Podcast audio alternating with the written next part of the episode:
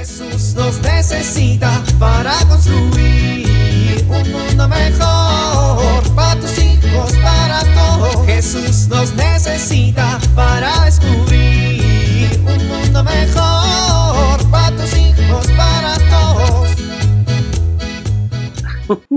Mira nada más lo que me recuerda a la red social. Órale, si estaba más flaco y greñudo. Acá, unas vacaciones todavía de recién casados. ¡Qué jóvenes! Y esta es la cena cuando todavía estaba la abuela. ¡Qué buen festejo!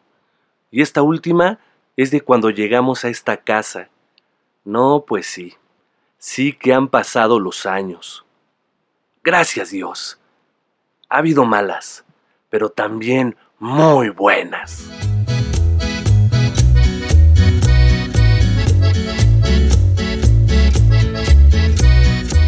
Ah, sí, pues buenas noches, ¿eh? Ya mero no vengo. Discúlpame, Pedro, es que la misa se atrasó un poco. ¿La misa de 10? Si son las 12. Sí, el padre se tardó hora y media. Ah, pues ¿a dónde fuiste? Con el padre José Manuelito. ¿Y el padre se tardó hora y media? Ah, me estás engañando. No, te estoy diciendo la verdad. De hecho, te voy a ser honesto, no me molestó para nada que lo hiciera. ¿Por qué? ¿O qué? ¿O cómo qué? ¿O qué? Mira, la misa estuvo normal, todo muy bien. En la humilía nos habló sobre la Eucaristía, nos habló sobre la importancia de fortalecer el amor a Jesús, la Eucaristía para transformar la vida en testimonio vivo y creíble, y poder asumir la misión de la Iglesia. ¿Y eso qué es? Pues eso, amar la Eucaristía para buscarla, y buscándola dejar que transforme nuestra vida.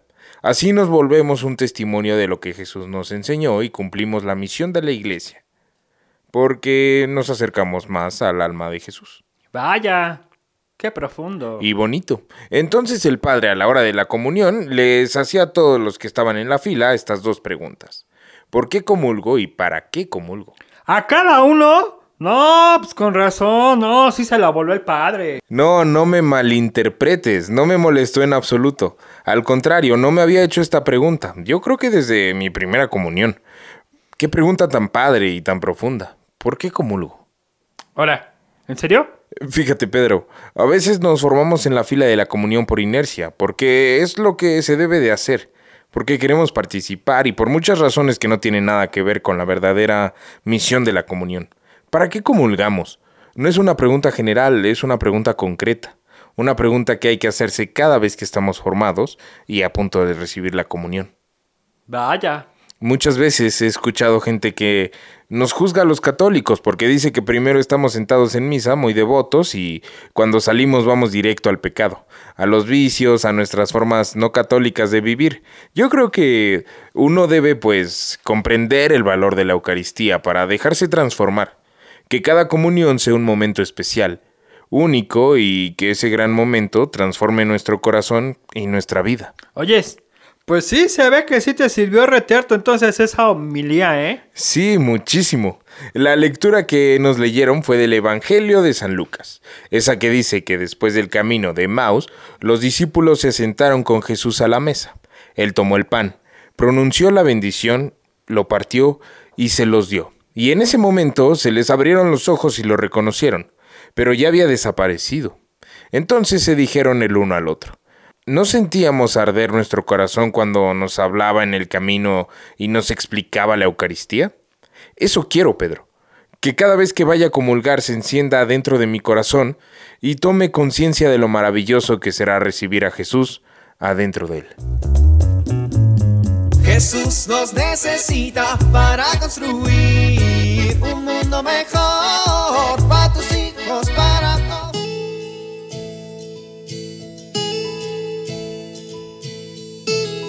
Ven a lavar los dientes.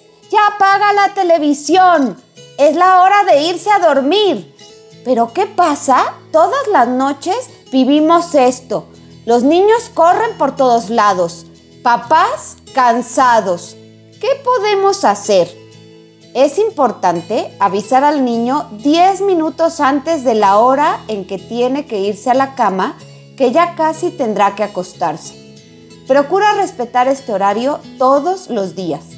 Durante estos minutos es necesario hacer actividades más tranquilas, como por ejemplo leer un cuento o abrazarlos un rato, y quitarles todos los dispositivos electrónicos.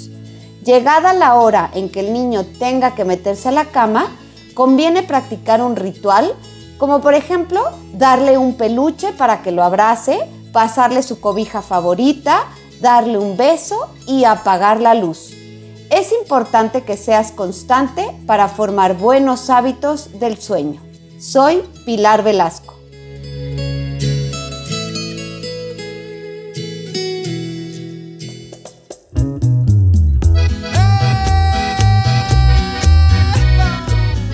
Oh Jesús, gran Dios, te pido con todo el corazón que vengas a mí, pero al no poderte recibir sacramentalmente, ven espiritualmente a mi corazón. Amén.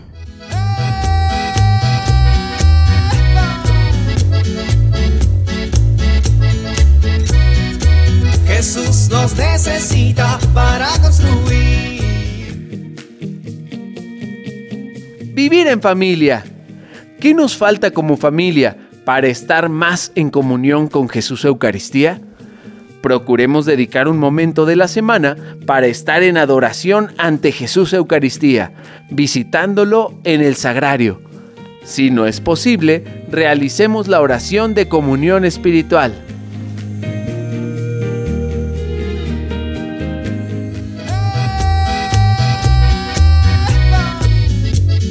Te invitamos a compartir y dialogar este encuentro de la serie Alianza con tu familia. RCP es un programa de PPC México al servicio de las comunidades parroquiales. Hasta la próxima. Un mundo mejor para tus hijos, para todos.